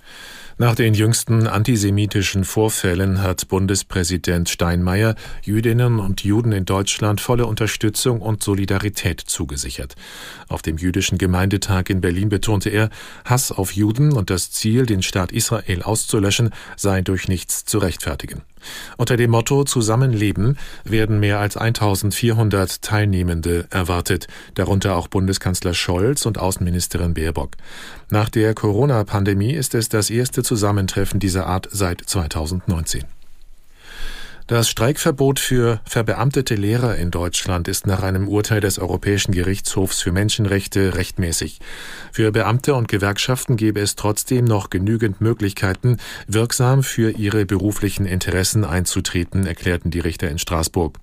Geklagt hatten drei verbeamtete Lehrerinnen und ein Lehrer aus Deutschland. Sie hatten 2009 und 2010 für bessere Arbeitsbedingungen gestreikt. Deswegen wurden gegen sie Geldbußen verhängt. Und noch das Wetter in Norddeutschland. In der Nacht leichter Regen, im Osten etwas Schneeregen bei plus vier bis minus ein Grad. Morgen häufig trüb und trocken, zwischen Südniedersachsen und Vorpommern Regen, vier bis acht Grad. Die weiteren Aussichten. Am Sonnabend gelegentlich Regen bei sechs bis neun Grad und am Sonntag hin und wieder Regen, zum Teil auch stürmisch bei sieben bis zehn Grad. Das waren die Nachrichten. NDR Info Redezeit. Nach der Weltklimakonferenz in Dubai, wo fast 200 Staaten über zwei Wochen hinweg miteinander gerungen haben, was man jetzt dann doch weiter gegen eine Klimaerwärmung machen kann, machen soll, ziehen wir heute in der Redezeit Bilanz. Es wurde ja doch, doch ein gemeinsames Schlussdokument verhandelt, aber reicht das aus? Wir sprechen über die Ergebnisse heute Abend, fragen aber auch konkret, auf welchem Pfad sind wir denn hier zum Beispiel in Norddeutschland unterwegs, wenn alles jetzt so läuft und wir nichts weiter unternehmen. 08000 441777, das ist die Telefonnummer hier im Studio 08000 441777. Mein Name ist Nina Zimmermann und meine Gäste stelle ich Ihnen auch noch mal vor. Annika Kruse von Fridays for Future Hamburg ist bei uns, Frank Böttcher, Meteorologe und Klimaexperte und Autor genauso und zugeschaltet aus Berlin Lutz Weischer, politischer Leiter bei der Umweltorganisation German Watch. Jetzt greife ich ein Thema auf, wenn Sie da vorher nicht zugehört haben, ging es so ein bisschen Anreize zu schaffen. Da war Idee von Herrn Böttcher zu sagen, am Ende muss ja vielleicht uns auch ähm, ein CO2-Preis mal begegnen im Alter. Vielleicht können Sie es nochmal skizzieren, wie Sie es meinen. Ja, ich glaube, wir haben ein grundsätzliches strukturelles Problem. Äh, ich bin der Überzeugung, dass wir das Problem vielleicht viel besser lösen können, wenn wir alle Produkte, die unseren Planeten erhalten, günstiger machen als die Produkte, die den Planeten zerstören. Also unsere Leitplanken unseres eigenen natürlichen Verhaltens so koordiniert bekommen, solche Leitplanken haben, dass wir in unseren normalen Entscheidungen einfach dabei bleiben. Also wir gucken durchaus nach dem Sonderangebot, aber das günstigere Produkt ist eigentlich auch das, was den Planeten schützt. Und das bekommen wir nur hin, indem indem wir eben die Produkte, die hohe CO2-Emissionen generieren, lange Lieferketten haben, weit über den halben Planeten aus China, wo auch immer her zu uns transportiert werden, deutlich teurer machen. Das wäre eine Regelung, die muss europaweit passieren. Dann würden wir natürlich dazu kommen, dass wir erheblich höhere Steuereinnahmen hätten an der Stelle. Dann kommt sofort die Frage, wie können das die Menschen finanzieren, die wenig Geld haben? Denen muss man natürlich logischerweise davon was abgeben. Einen anderen Teil davon nimmt man, um genau diese neuen Märkte zu schaffen, mit den Produkten, die viele Unternehmen da draußen schon längst in der Pipeline haben, die aber sagen, ich komme damit nicht in den Markt, weil die Wettbewerber, die den Planeten kaputt machen, immer noch günstiger sind. Und das würde dazu führen, dass wir in Europa viel mehr produzieren als jetzt, weil natürlich es sich lohnen würde, wieder hier zu produzieren als in China. Wir würden mehr Arbeitsplätze schaffen. Wir hätten größere Chancen, den Kreislaufwirtschaft äh, zu installieren, auch Ressourcen zu schonen und hätten aus meiner Sicht einen echten Hebel, um mit viel höherer Geschwindigkeit in die Umsetzung zu kommen. Es klingt so logisch und so leicht. Und dann sehen wir, das Wort Europa fällt europaweit. Denkst du, ah, wir kriegen es ja noch nicht mal in einer Ampelkoalition gut hin, jetzt sich zum Beispiel im Blick auf das Haushaltsloch so zu einigen, dass man da eine klare Linie entwickelt, in welche auch immer die das geht. Annika Kruse ist bei uns. Dieser Vorschlag der CO2-Bepreisung, eigentlich was Schönes, aber machbar? Also die CO2, sorry, die CO2-Bepreisung ist natürlich einfach ein ähm, bewiesen effizientes und effektives Mittel gegen die Klimakrise. Ich denke, das ist klar. Wir als Fridays Future fordern auch bereits seit 2019 einen CO2-Preis. Wir fordern den bis zu 180 Euro pro Tonne CO2 soweit ich mich recht erinnere. Das ist ein ziemlich hoher Preis, wenn man es erstmal so hört. Aber am Ende ist das genau das, wie viel CO2 in der Zukunft kosten wird. Also die Klimakrise und jede ausgestoßene Tonne CO2 oder anderweitige Emissionen werden am Ende vor allem für die kommenden Generationen oder auch für den globalen Süden enorme Kosten eben einfach bedeuten. Und dafür ist dieser CO2-Preis einfach eine enorm effektive Sache. Und den gibt es ja auch bereits schon. Das ist ja nicht nur einfach ein utopisches Mittel, der wurde ja bereits eingeführt. Nur, dass er halt eben zu niedrig ist, um Wirkung zu entfalten. Und dann ist es eben auch gewissermaßen auch ein bisschen witzlos, dieses politische Mittel zu haben, einfach nur um sich damit profilieren zu können, wenn er noch keinen wirklich nachweisbaren Effekt hat, der tatsächlich etwas bringt. Und da müssen wir eben hinkommen. Deshalb stimme ich voll zu. Wir können die Runde zu diesem Thema mal komplett machen mit Lutz Weischer. Ist jetzt nicht die, die Klimakonferenz, aber wir reden über politische Steuerungsmittel auf zum Beispiel Bundes- und EU-Ebene. Wie würden Sie das sehen? Ist das zum Beispiel etwas, wenn man sich in einem perfekten Welt darauf einigen könnte, dass das genau der richtige Ansatz ist? Ja, also die CO2-Bepreisung, ich glaube, daran führt kein Weg vorbei. Es ist einfach wichtig, dass die Preise auch die Wahrheit sagen, auch die ökologische Wahrheit sagen und die Schäden, die die CO2-Emissionen, die mit den Produkten, die wir kaufen, verbunden sind, verursachen, auch in den Preisen abgebildet werden. Es ist ganz wichtig, dass es eine Rückverteilung gibt, also das Klimageld, das im Koalitionsvertrag der Ampel steht, das noch nicht umgesetzt ist, dessen Umsetzung immer fragwürdiger wird nach diesem Haushaltskompromiss. Mhm. Äh, jetzt wird der CO2-Preis erhöht, aber die Einnahmen werden eben genommen, um damit Löcher zu stopfen und nicht um sie an die Leute zurückzuverteilen. Das ist also ähm, eine angemessene, sozial ausgeglichene Rückverteilung total wichtig. Ich will noch auf zwei andere Probleme hinweisen. Sie müssen auch gleichzeitig äh, gucken, dass Leute eine Alternative haben, um wirklich diesen hohen CO2-Preis ähm, äh, vermeiden zu können. Das beste Beispiel ist tatsächlich der Verkehrssektor, wer darauf angewiesen ist zu pendeln und es gibt kein gutes öffentliches Verkehrsalternativangebot und es gibt keine bezahlbaren kleinen E-Autos. Ähm, der muss einfach einen höheren CO2-Preis dann zahlen. Das heißt, äh, zusätzlich zu der CO2-Bepreisung ist es auch wichtig, dass wir massive öffentliche Investitionen in eine klimafreundliche Verkehrsinfrastruktur kriegen, in den öffentlichen Nahverkehr. Gut, davon Und sind wir weit entfernt gerade, glaube ich. Das, das eine Prozent der reichsten Menschen in Deutschland hat einen CO2-Ausstoß von über 80 Tonnen pro Kopf. Das ist 15 mal mehr als die ärmsten 50 Prozent in diesem Land. Diese Leute, die einen sehr, sehr hohen CO2-Fußabdruck haben, können sich ohne weiteres auch einen CO2-Preis von 180 Euro die Tonne mhm. leisten. Das heißt, mit der Bepreisung ist es nicht getan. Ich werde schon auch ein paar Verbote und Regeln brauchen und ich werde öffentliche Investitionen brauchen und die CO2-Bepreisung. Ich brauche also einen Politikmix, damit es klappt. Ich äh, würde gleich mal unsere Hörerin dazuhören. Frau Henkelmann, geben Sie mir aber noch eine Sekunde für einen Gedanken. Wir hatten nämlich vor zwei Wochen hier eine Redezeit, da ging es um persönlichen Verzicht für das Klima. Und da gab es ganz viele Anrufe und die Leute machen beachtlich viel in ihrem Alltag. Und es wird wirklich sehr bewusst auf Flugreisen verzichtet. Und man guckt, dass man auch mal den ÖPNV nimmt, auch wenn der halt seltener fährt. Und man schluckt auch ganz viele Kröten. Und gleichzeitig gucken wir aber auf den AD Deutschland Trend. Und wir gucken, was die politische Gemengelage wäre, wäre morgen eine Wahl. Die Grünen würden auf 15 Prozent kommen. das mit der SPD, würden wir sagen, wenn da auch noch jemand einen klimapolitischen Ansatz groß verfolgt, sind nochmal 14 Prozent. Wir brauchen doch aber im Grunde, Herr Böttcher, auch eine politische Mehrheit, die diese unangenehmen Entscheidungen mitträgt.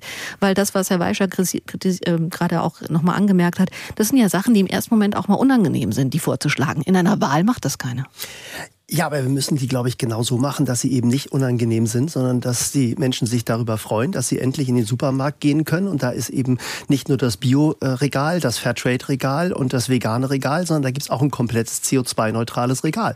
Und die ganzen Produkte, die da drin stehen, sind günstiger als die Äquivalentprodukte, die man eben sonst kaufen kann. Und da sollte man sich dann hineingehen in den Laden und nicht mit einem schlechten Gewissen, so wie jetzt, rauskommen. Mhm. Da kommen wir im Jahre 2023 häufig aus dem Supermarkt und sagen, oh, ich hätte eigentlich gerne andere Produkte gekauft. Aber dieses Lokangebot, diese dreimal Tomaten zum halben Preis aus, aus äh, Spanien mit, dem, mit der langen Lieferkette, hohe CO2-Emissionen, waren einfach so verlockend günstiger als ein regionales Produkt.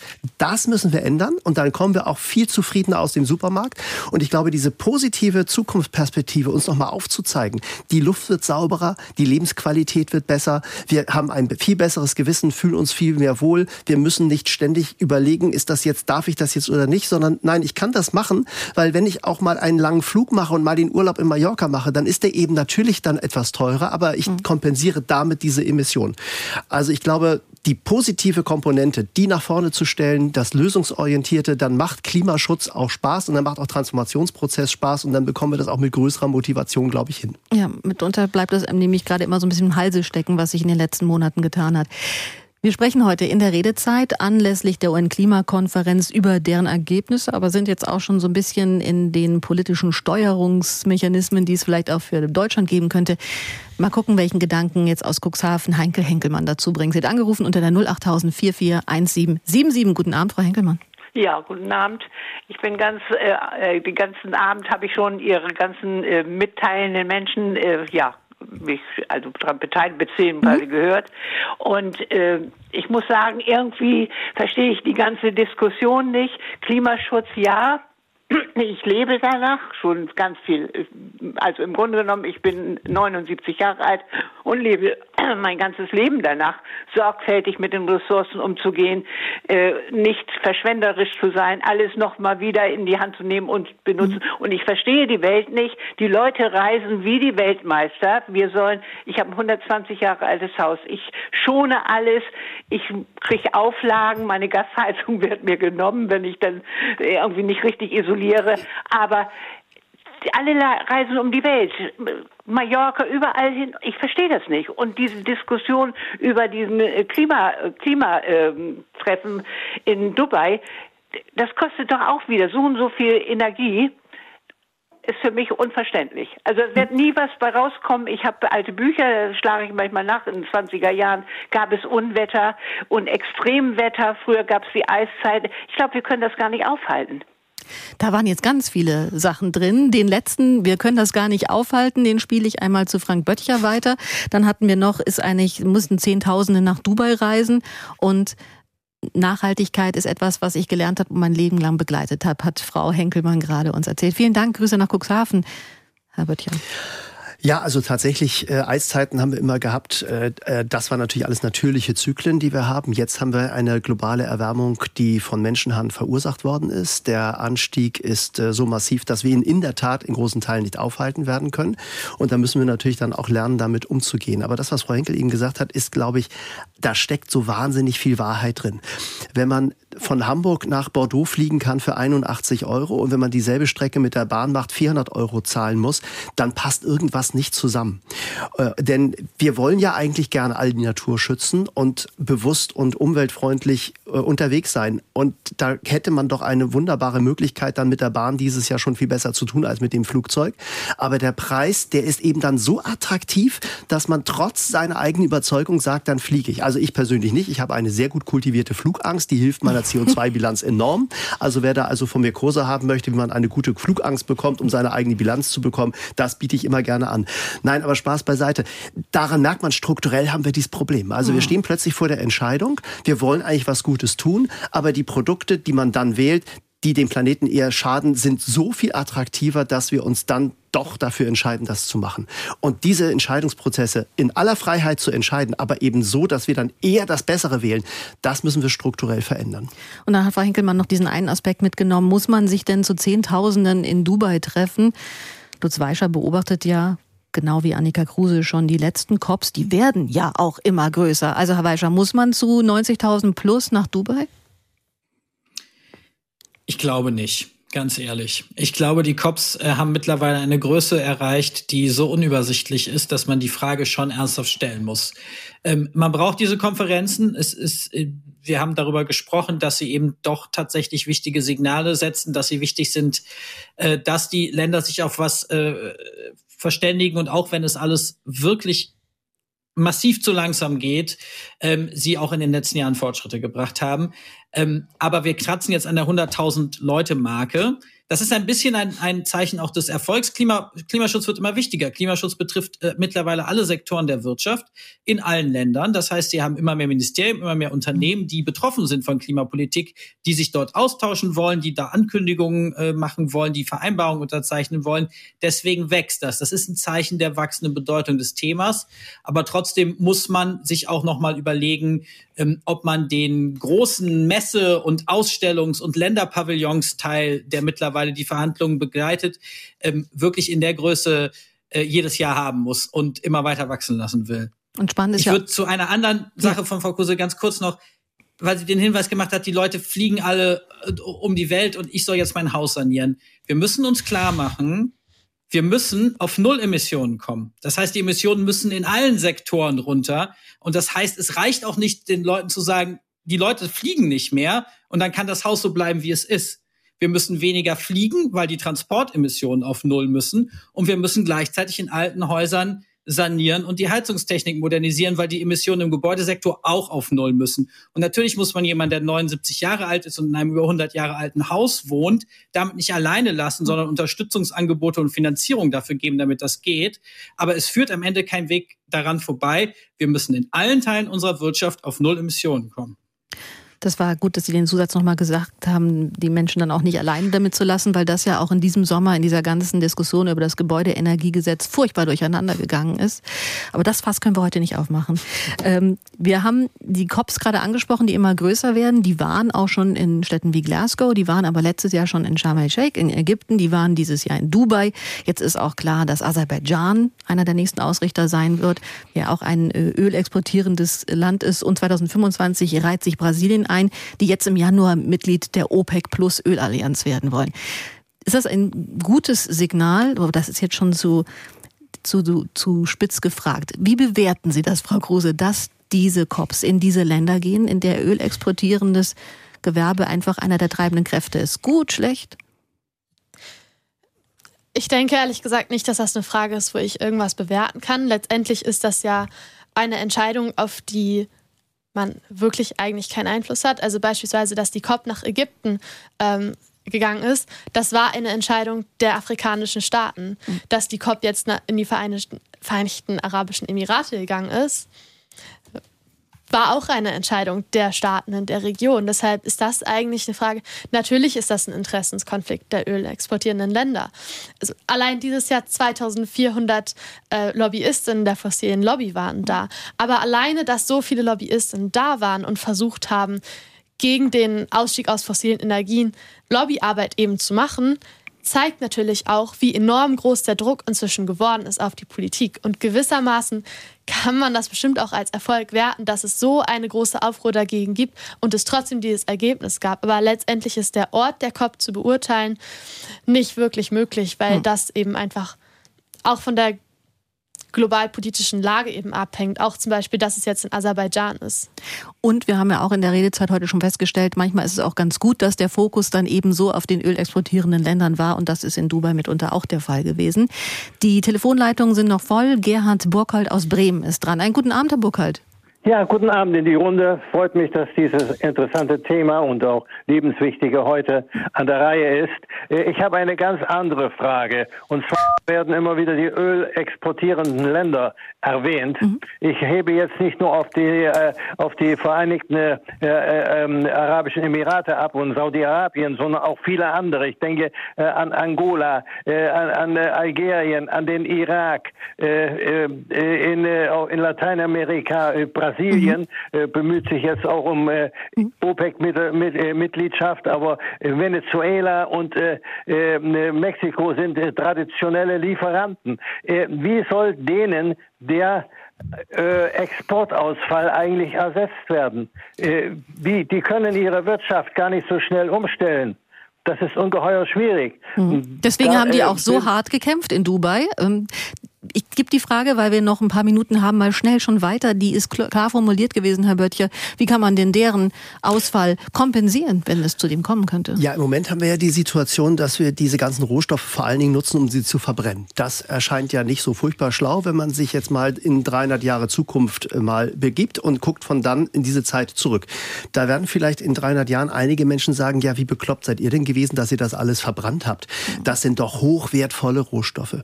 Und ich glaube, wenn man diese Rohstoffe nutzt, um damit Dinge zu tun, die für die Medizin sind, die auch vielleicht Produkte produzieren, die nicht auf den Müll wandern, sondern in denen dieses CO2 möglichst lange in einem Kreislauf bleibt, dann haben wir dort einen hochwertvollen Rohstoff, von dem man zumindest diesen Ländern die Perspektive geben kann, dass sie mit diesem Rohstoff auch weiter arbeiten können. Und zwar aber dann vielleicht möglicherweise zu viel besseren Konditionen über einen möglicherweise viel längeren Zeitraum. Das heißt also, wir müssen wegkommen davon, dass wir diesen Rohstoff im Moment im Wesentlichen als einen verstehen, den wir einfach nur verbrennen. Das würde schon sehr helfen. Und wenn man in diese Richtung weiterdenkt, hat man vielleicht eine Brücke, um dann diesen Ländern es auch attraktiver und den Firmen, die dahinter stehen, auch attraktiver zu machen, einen Transformationsprozess mitzugehen. Sagt Frank Böttcher, der Klimaexperte in der Runde. Herr Weischer, haben Sie noch Ergänzungen?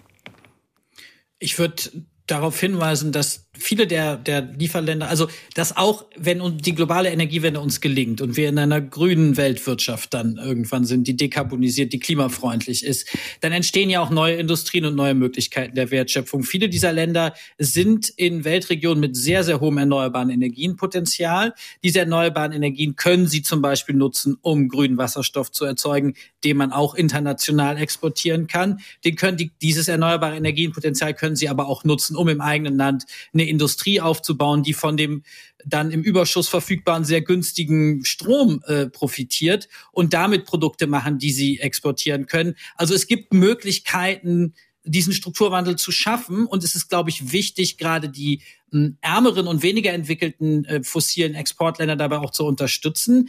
Äh, was wir uns aber schon finanziell nicht werden leisten können und was nicht sinnvoll wäre, wäre, glaube ich, zu sagen, wir kompensieren die jetzt einfach für, die, für die entgangenen Ausnahmen, sondern stattdessen muss man unterstützen beim Aufbau von zukunftsfähigen Wirtschaftsbereichen. Ähm, das schon mal als Beantwortung für die Frage von Herrn Burkhold. Und Georg Locher aus Ulm ruft uns an. Grüß Gott. Ja, Georg Locher, guten Abend in die Runde. Äh, vielen Dank, dass Sie mich reinnehmen. Ich versuche kurz zwei Fragen zu formulieren. Das eine ist, bei der äh, Welt, äh, bei der, bei der COP wurde ja ähm, entschieden, dass die erneuerbaren Energien äh, verdreifacht werden sollen. Auf Deutschland umgerechnet heißt das, wir haben derzeit 30.000 Windräder. Wir müssten also nochmal 60.000 dazu bauen. Das heißt, diese vier bis fünf Windräder, von denen der Herr Scholz immer redet, mhm. müssten dann ja vor diesem Hintergrund auf 25 bis 30 erhöht werden. Kurze Frage dazu, wer, äh, wer macht das? Warten Sie, dann und, beantworten wir gleich die, wir ja, kommen auf die gerne. zweite gleich nochmal zurück. Herr Weischer, ich gebe das mal an Sie ab, die die COP, der haben ja die COP auch ausführlich begleitet und wissen auch sonst, wie die Bundesrepublik sich in Sachen Klimapolitik aufstellt. Ist das eine Rechnung von Herrn Locher, die richtig ist? Jetzt 25 Windräder am Tag? Ähm, das ist ein globales Verdreifachungsziel. Und ein Land, was schon einen hohen äh, Anteil erneuerbarer Energien hat, äh, muss den nicht unbedingt verdreifachen, sondern wir wollen global verdreifachen. Mhm. Deutschland ähm, äh, war die letzten Monate bei einem Anteil von erneuerbaren Energien im Strommix von 60 Prozent. Wir wollen nicht auf 180 Prozent. Wir müssen nicht auf 180 Prozent kommen. Selbst wenn der Strombedarf sozusagen weiter steigt, brauchen wir hier keine Verdreifachung. Deutschland hat trotzdem eine Verantwortung für dieses Ziel also den Ausbau hier durchaus noch weiter zu beschleunigen, die eigenen Ziele da zu erreichen. Aber vor allem wird unsere Verantwortung sein, diesen Zubau in anderen ähm, Regionen der Welt äh, durch finanzielle Investitionen äh, möglich zu machen. Dann hat Herr Locher noch eine zweite Frage. Bitte schön. Genau, Dankeschön. Ja, ähm, die zweite Frage bezieht sich auf die CO2-Speicherung. Ähm, die Szenarien, die ambitionierten Szenarien des Weltklimarats beziehen sich alle auf eine Abschätzung über CO2-Speicherung. Ähm, man kann das einmal durchlesen. Ich habe selber diese Berichte ja durchgelesen. Einfach mal einmal CCS eingeben, das ist ja dann die Abkürzung, durchgehen, durchweg positive Sachen. Demgegenüber schreibt die Deutsche Umwelthilfe oder auch Greenpeace, das ist des Teufels. Mhm. Ich weiß, das ist eine sehr, sehr schwierige Diskussion, die im Augenblick geführt wird. Aber man muss zur Kenntnis nehmen, der Weltklimarat empfiehlt es. Er sagt sogar, es ist unabdingbar für die, ähm, für die Eingrenzung eben der Klimaerwärmung. Genau. Meine Frage ist nun, wie sehen Sie das in der Grunde? Herr Lorra, dazu würde ich für alle erklären, die damit noch nicht so ähm, vielleicht auch vertraut sind, CCS, Carbon Capture and Storage, das ist so eine technische Möglichkeit, ein technisches Verfahren, eben CO2 auch dauerhaft aus der Atmosphäre zu entfernen. Beziehungsweise manche sehen in diesem Kürzel ähm, von Carbon Capture and Storage auch so eine Möglichkeit, dass sich ähm, Ölindustrie dahinter verstecken kann. Ja, wir geben das in die Runde. Herr Böttcher, ist das so Ihr ich kann auf jeden Fall dazu sagen, dass natürlich es alle Maßnahmen, die dazu führen, dass wir Kohlenstoffdioxid aus der Atmosphäre wieder herausholen, sehr wichtig sein werden, um das Klima zu stabilisieren. Noch besser ist es, es gar nicht erst hineinzubringen, logischerweise. Wenn wir es herausholen, müssen wir das mit erneuerbaren Energien tun, die uns natürlich im Moment an anderer Stelle fehlen. Denn wir bräuchten natürlich viel mehr erneuerbare Energien, um erst einmal uns möglicherweise CO2-neutral in der gesamten Energieversorgung aufzustellen und dann noch mal mehr erneuerbare Energien, um das Kohlenstoffdioxid wieder auf diesem Wege herauszuholen. Also daran sieht man schon, wir versuchen sozusagen mit technischen Lösungen das immer weiter nach vorne zu lösen, mhm. was wir schon in der Vergangenheit ziemlich viel hineinproduziert haben als Problem. Und daran sieht man so ein bisschen die Komplexität. CCS, Annika Kruse von Fridays for Future ist bei uns. Das war gerade auf der COP in Dubai auch da wie Koriander, je nachdem, wen man gefragt hat. Manche fanden das, yay, go for it und andere haben gesagt, das ist des Teufels. Ich denke, letztendlich kann man die Frage relativ kurz beantworten. Ähm, das ist einfach keine Entweder-Oder-Frage mehr. Also der IPCC, der Weltklimarat, wenn man auf Zukunftsszenarien blickt, da enthalten die aller, allermeisten, dass später wieder CO2 aus der Atmosphäre gefiltert werden muss. Und Emissionen müssen schnellstmöglichst reduziert werden, so schnell es auch nur irgendwie geht, an quasi jedem Ort der Welt. Aber natürlich muss das CO2, was wir momentan schon zu viel ausgeschossen haben, am Ende auch wieder rausgefiltert werden. Man muss aufpassen, dass das keine Ablenkstrategie wird, mhm. dass man sich nicht mehr nur darauf fokussiert, dass man das CO2 am Ende wieder rausholt, weil man muss eben sich jetzt auch noch fokussieren auf die Emissionen, die man jetzt eben noch vermeiden kann oder verringern kann. Aber letztendlich ist es eben einfach nötig am Ende. Sagt Annika Kruse. Vielen Dank, Herr Locher, für Ihren Anruf. Und damit äh, würde ich die Telefonleitung an dieser Stelle auch nochmal schließen und die letzten Minuten hier in der Runde belassen. Eine Mail würde ich Ihnen gerne noch vorlesen, die zur Redezeit auf ndr.de reingekommen ist, von jemand, der sich ähm, Melita nennt, aus Hannover. Dieser ganze Klimadreck interessiert mich nicht mehr. Sie können sich Ihre grünen Umerziehungsprogramme schenken, ohne mich. Nicht 1,5 Grad sollten wir anpeilen, 4,9 Grad. Wörter wie Nachhaltigkeit kann ich nicht mehr hören. Die wollen sich doch alle nur wichtig machen. Ja, daran sieht man so ein bisschen die Verzweiflung auch einiger Menschen. Und ich kann nur empfehlen, natürlich eine Welt von vier oder fünf Grad sich nicht unbedingt als Ziel vor Augen zu führen. Das wollen wir nicht so wirklich. Wir haben äh, gerade vom Alfred Wegener Institut in diesem, im letzten Jahr eine Studie gesehen, die mal gezeigt hat, wie würden sich denn die Tagestemperaturen verändern an einem Sommertag in Norddeutschland, wenn wir 4 Grad globale Erwärmung hätten. Und wir kommen dann an einem Tag, den es wirklich gab, den 21. Juni 2019. Da hatten wir in Norddeutschland 37 Grad. Und wenn man dann mal vergleicht, wie würden die Temperaturen steigen, dann sind das 10 Grad mehr als gegenüber der vorindustriellen Zeit. Also 4 Grad globale Erwärmung bedeuten dann 10 Grad mehr an einem Hitzetag. Und dann kann man sich ungefähr vorstellen, was das bringt, wenn man dann also sich äh, in eine Welt von 4 oder 5 Grad begeben wird. Also ich kann total verstehen, dass man dieses Thema Thema dann irgendwann auch nicht mehr hören möchte. Deshalb umso wichtiger, lasst uns einfach ganz norddeutsch, so wie wir es eigentlich immer gemacht haben, lasst uns die Fakten akzeptieren so sind die Rahmenbedingungen und dann, wie man in Norddeutschland so schön sagt, lass uns das Beste draus machen und gucken, wie lösen wir das Problem, wie passen wir uns an und wie schaffen wir unseren Beitrag dafür, dass wir möglichst einen hohen Klimaschutzanteil haben in den Maßnahmen, die wir ergreifen. Dann danke ich nochmal für diese nachdenklichen Worte. Das war schon die Redezeit heute für den 14. Dezember. Wir haben über die Ergebnisse der UN-Klimakonferenz in Dubai gesprochen und gefragt, sind das denn gute Ergebnisse? Bringen sie Veränderung? Ich bedanke mich sehr herzlich bei den Gästen. Lutz Weischer, politischer Leiter bei der Umweltorganisation German Watch. Grüße nach Berlin. Annika Kruse, Sprecherin von Fridays for Future Hamburg. Alles Gute für die letzten Studientage, die da noch anstehen. Und Frank Böttcher, Autor und Metrologe. Und wenn ich schon einen Metrologen da habe, weiße Weihnachten? Irgendwie etwas, was wir noch anpeilen können? Es interessiert ja dennoch Leute. Klima ja, her. Also, äh, insofern habe ich vielleicht da tatsächlich mal ganz gute Nachrichten. Die kalten Winter werden natürlich seltener, aber wenn es Ende November, Anfang Dezember ein ganz kleines bisschen schneit, steigt die Chance auf weiße Weihnacht.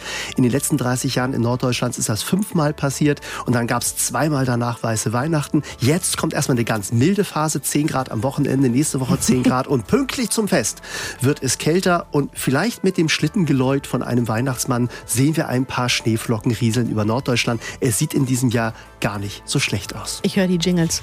Ähm, dann freuen sich bestimmt einige. Danke Ihnen auch dafür nochmal. Bevor es jetzt eine längere Weihnachtspause gibt, passend zu dem Wetter ins kommende Jahr, gibt es natürlich die Redezeit kommende Woche wieder am Dienstag.